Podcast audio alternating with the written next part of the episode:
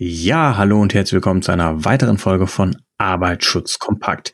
Der Podcast rund um die Themen Arbeitsschutz, Brandschutz, aber auch Umweltschutz.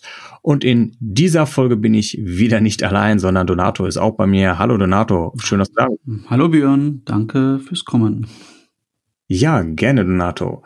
Ich würde sagen, ich find's immer bei den meisten Podcast-Folgen ziemlich blöd, wenn man am Anfang wahnsinnig viel rum erzählt wird, wie schön und wie toll doch alles ist. Ich denke, wir sollten die Zeit unserer Zuhörer auch einfach effektiv nutzen und wir starten direkt durch, oder? Genau, lass uns das kurz halten oder beziehungsweise nur fachlich kompetent und nicht schwafeln. Genau, also Donato, hau einen raus. Rechtliche Grundlagen für viele ein leidiges Thema, aber rechtliche Grundlagen im Arbeitsschutz. Was muss ich beachten?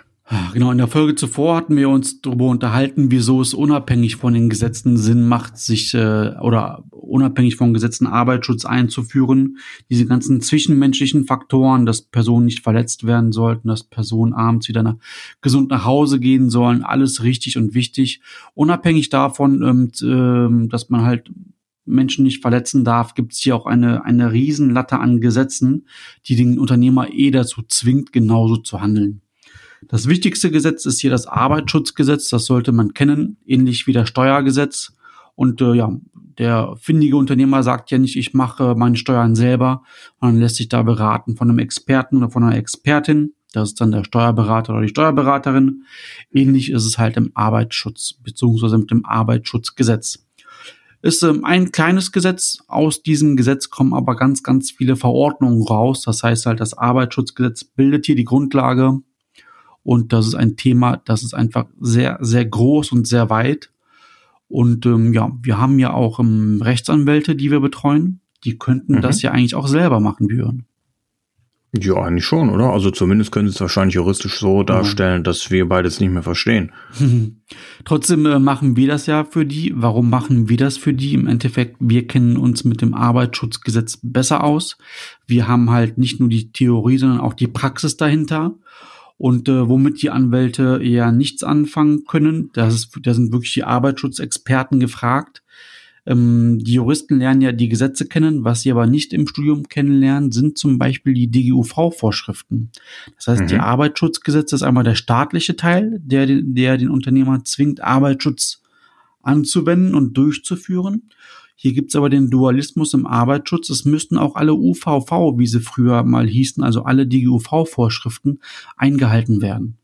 Und mhm. äh, das, diese Palette zwischen Arbeitsschutzgesetz und DGUV-Vorschriften, das kann halt, äh, oder das in den meisten Fällen, Fällen wird das ein Arbeitsschützer sein, der halt hier die Überblick hat. Okay.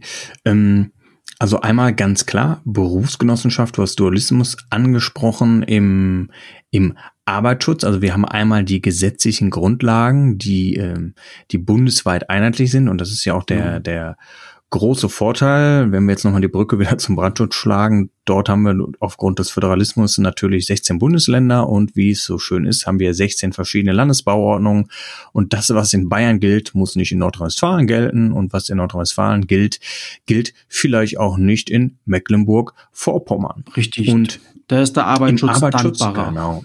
Mhm. Also das heißt, die Regeln in Arbeitsschutz, ähm, ja, die sind bundesweit gültig. Also das ist natürlich ein, äh, ein wichtiger Faktor. Also das heißt, das kann ich dann global und flächendeckend einsetzen. Okay, also da haben wir, wie gesagt, die Regeln, die wir beachten müssen. Die Berufsgenossenschaft, kannst du noch einmal erklären, in welchem Zusammenhang die genau steht? Ist die gleichgestellt? Du hast Dualismus angesprochen, aber genau. was steckt hinter so einer Berufsgenossenschaft? Also die berufsgenossenschaftlichen Vorschriften sind genauso verbindlich wie alle anderen Arbeitsschutzverordnungen, die der Staat herausgibt. Und ähm, Dualismus bedeutet einfach, beide geben uns Auflagen, genauso wie uns beide schützen können. Also das Gewerbeaufsichtsamt oder das Amt für Arbeitsschutz darf jederzeit bei uns klopfen, darf den Unternehmer kontrollieren. Dasselbe Recht hat die Berufsgenossenschaft natürlich auch. Und ähm, ja, der Unternehmer, sobald er Angestellte hat oder nur einen Angestellten, sind diese Personen zwangsversichert bei der Berufsgenossenschaft. Das klingt erstmal so böse, ist aber halt für den Arbeitnehmer eine sehr, sehr gute Sache. Wenn er sich verletzen sollte, entweder klein oder groß, dann kommt halt die Berufsgenossenschaft auch für die Person auf. Mhm. Und Thema Berufsgenossenschaft, da gibt es jetzt auch noch so verschiedene, ja, also ich weiß, es gibt eine DGUV-Information, es gibt eine DGUV-Vorschrift, es gibt einen DGUV-Grundsatz. Kannst du das noch einmal hierarchisch ordnen und was das von Bedeutung hat? Genau, also das Arbeitsschutzgesetz, ähm, um mal bei den staatlichen Sachen anzufangen, ist halt ähm, das Gesetz, das Bundesgesetz. Die sind absolut ähm, verbindlich, das heißt, man muss sich dran halten alle Verordnungen, die aus dem Arbeitsschutzgesetz kommen, um hier nur mal, um hier nur wenige zu nennen, das ist zum Beispiel die Arbeitsstättenverordnung, die regelt, wie der Arbeitsplatz auszuschauen hat. Die Betriebssicherheitsverordnung regelt, wie Betriebsmittel, also sprich Werkzeuge sein müssen. Die mhm. Gefahrstoffverordnung regelt, wie man mit Chemikalien zum Beispiel umgeht. Diese Verordnungen sind genauso verbindlich wie das Gesetz, weil die Verordnungen dieses Gesetz konkretisieren. Mhm. Die DGUV-Vorschriften, davon gibt es ungefähr ja, 87 Stück, sind genauso mhm. verbindlich ähm, wie die Verordnung vom Gesetzgeber. Das heißt, man muss sich an DGUV-Vorschriften halten und an, staatlich, und an den staatlichen Arbeitsschutz. Darunter, mhm. du hast ja eben angesprochen, die DGUV-Richtlinien, Informationen und Grundsätze. Das ist auch nochmal ein Riesenapparat an, an, an Blättern oder an Lesestoff, die kon konkretisieren eine DGUV-Vorschrift. Das ist aber keine Erfindung von der DGUV. Das macht der Gesetzgeber genauso. Das heißt halt, um mal bei der Arbeitsstättenverordnung zu bleiben, die ja aus dem Arbeitsschutzgesetz kommt. Arbeitsschutzgesetz, Arbeitsstättenverordnung verbindlich. Danach geht man halt eine Stufe tiefer, wenn man an dieses äh, Rechts, an, an dieses Normen, an diese Normenhierarchie denkt. Dann kommt ja die ASR. Das ist eine, mhm. eine technische Richtlinie, die erklärt dir, wie du die Arbeitsstättenverordnung erfüllst. Mhm. Die sind eher eine Art Empfehlung, aber das muss man vorsichtig betrachten.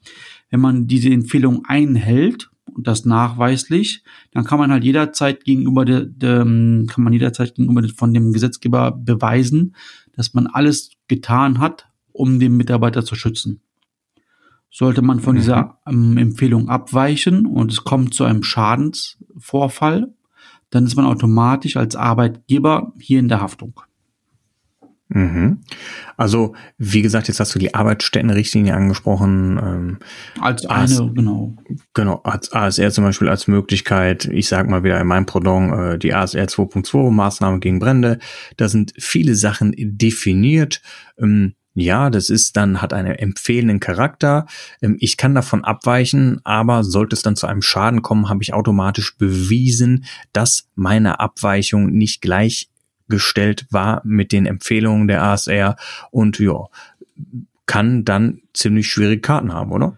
Also nicht nur kann dann, ähm, das können wir mal konkretisieren, wenn man sich nicht an die ASR 2.2 hält, die ja nur eine mhm. Empfehlung ist, es kommt zu einem, es kommt zu einem Schadensvorfall, hier zu einem Brand, man kann nachweisen, man hat halt äh, fünf Feuerlöcher zu wenig gehabt, dann muss man halt ähm, hier für den Personenschaden aufkommen, ähm, die Versicherung zahlt den Gebäudeschaden nicht, ähm, ja, und ähm, wenn, ja, also was soll man dann noch großartig sagen? Die Versicherung zahlt nicht. Und bei einem mhm. Personenschaden musst du halt für die Person halt aufkommen und für deren Verletzung halt. Und wenn die verstorben ist, dann zahlst du auch äh, seine Ehefrau und seine Kinder halt mit als Unternehmer. Und, und dann sind nur, wir natürlich. Weil du davon abgewichen bist. Mhm. Wäre derselbe Schadensfall eingetreten, äh, du hast dich halt an diese Empfehlung gehalten und kannst das nachweisen, hätte die Berufsgenossenschaft gesagt, okay, der Unternehmer hat alles Menschenmögliche getan, wir zahlen jetzt den Schaden, der bei einer Person entstanden ist. Die Versicherung auch, die würden dann erkennen, der Geschäftsführer hat sich an die Spielregeln gehalten. Mhm. Auch hier ist es trotzdem zu einem Feuer ausgebrochen, wieso auch immer. Versicherung zahlt und alles ist gut. Mhm. Okay, Donato, also fassen wir einmal zusammen, dass der Arbeitsschutz im sogenannten Dualismus geregelt ist. Wir haben einmal, ich sag mal, die, diese staatliche Institution, da steht das Arbeitsschutzgesetz, darunter kommen dann äh, auch die, die Arbeitsstättenrichtlinien. Auf der anderen Seite haben wir die Institution der Berufsgenossenschaften, deshalb Dualismus.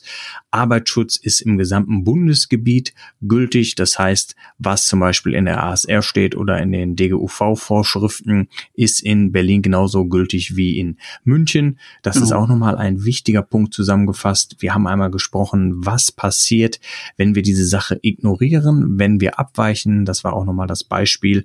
Wer sollte es machen? Ein Jurist, der sich im Thema Recht auskennt zum Beispiel, sollte der das Arbeitsschutzthema selber betrachten oder sollte der Experten reinholen?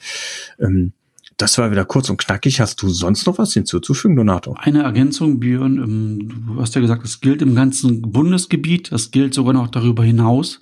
Wenn wir unsere Angestellten jetzt nach Holland schicken oder nach Polen oder, oder in ein anderes Nachbarland, dann gilt für den deutschen Angestellten immer noch das deutsche Arbeitsschutzgesetz und die DGUV-Vorschriften. Unabhängig mhm. ähm, von den ausländischen Regeln, die dann noch hinzukommen. Mhm. Okay, das ist nochmal eine sehr wichtige Information. Also gerade hier, wir sind ja auch relativ nah an den Grenzen zu den Niederlanden. Wenn ich jetzt dort mein, meine Handwerkertruppe losschicke, ähm, muss ich trotzdem den deutschen Arbeitsschutz beachten. Richtig. Mhm. Und natürlich auch der Arbeitsschutz des jeweiligen Landes. Da gibt es ja wahrscheinlich auch noch spezifische Bedingungen oder Vorschriften. Genau, oder? wobei bei den Holländern, Holländern, Holländern ist es, ähm, oder bei den Niederländern ist es genau umgekehrt. Die Niederländer, die zu uns nach Deutschland kommen, die haben oft die strengeren Auflagen.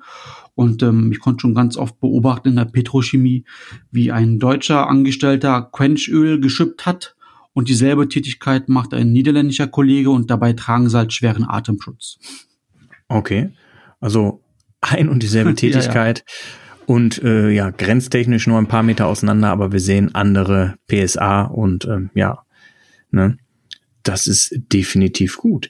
Ja, Donato, dann würde ich sagen, auch in dieser Folge nochmal der Verweis zu unserer LinkedIn-Gruppe dass es die Möglichkeit gibt, wir packen das einfach mal in den Shownotes rein, uns auf LinkedIn zu kontaktieren, einfach ja Mitglied der, der Arbeitsschutzkompakt Podcast Gruppe zu werden. Dort kann man sich mit uns vernetzen, dort können wir über Themen fachlich diskutieren. Wenn du als Zuhörer anderer Meinung bist, dann teile es uns das gerne auch mit.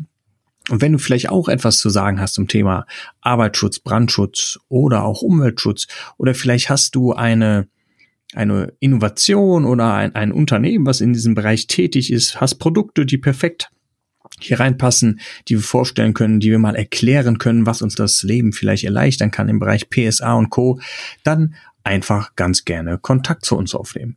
Ja, Donato, ich würde sagen, wir sind durch. Ich danke dir auch. Und danke. Ja, bis zum nächsten Mal würde ich sagen. Ciao. Bis zur nächsten Folge. Tschüss.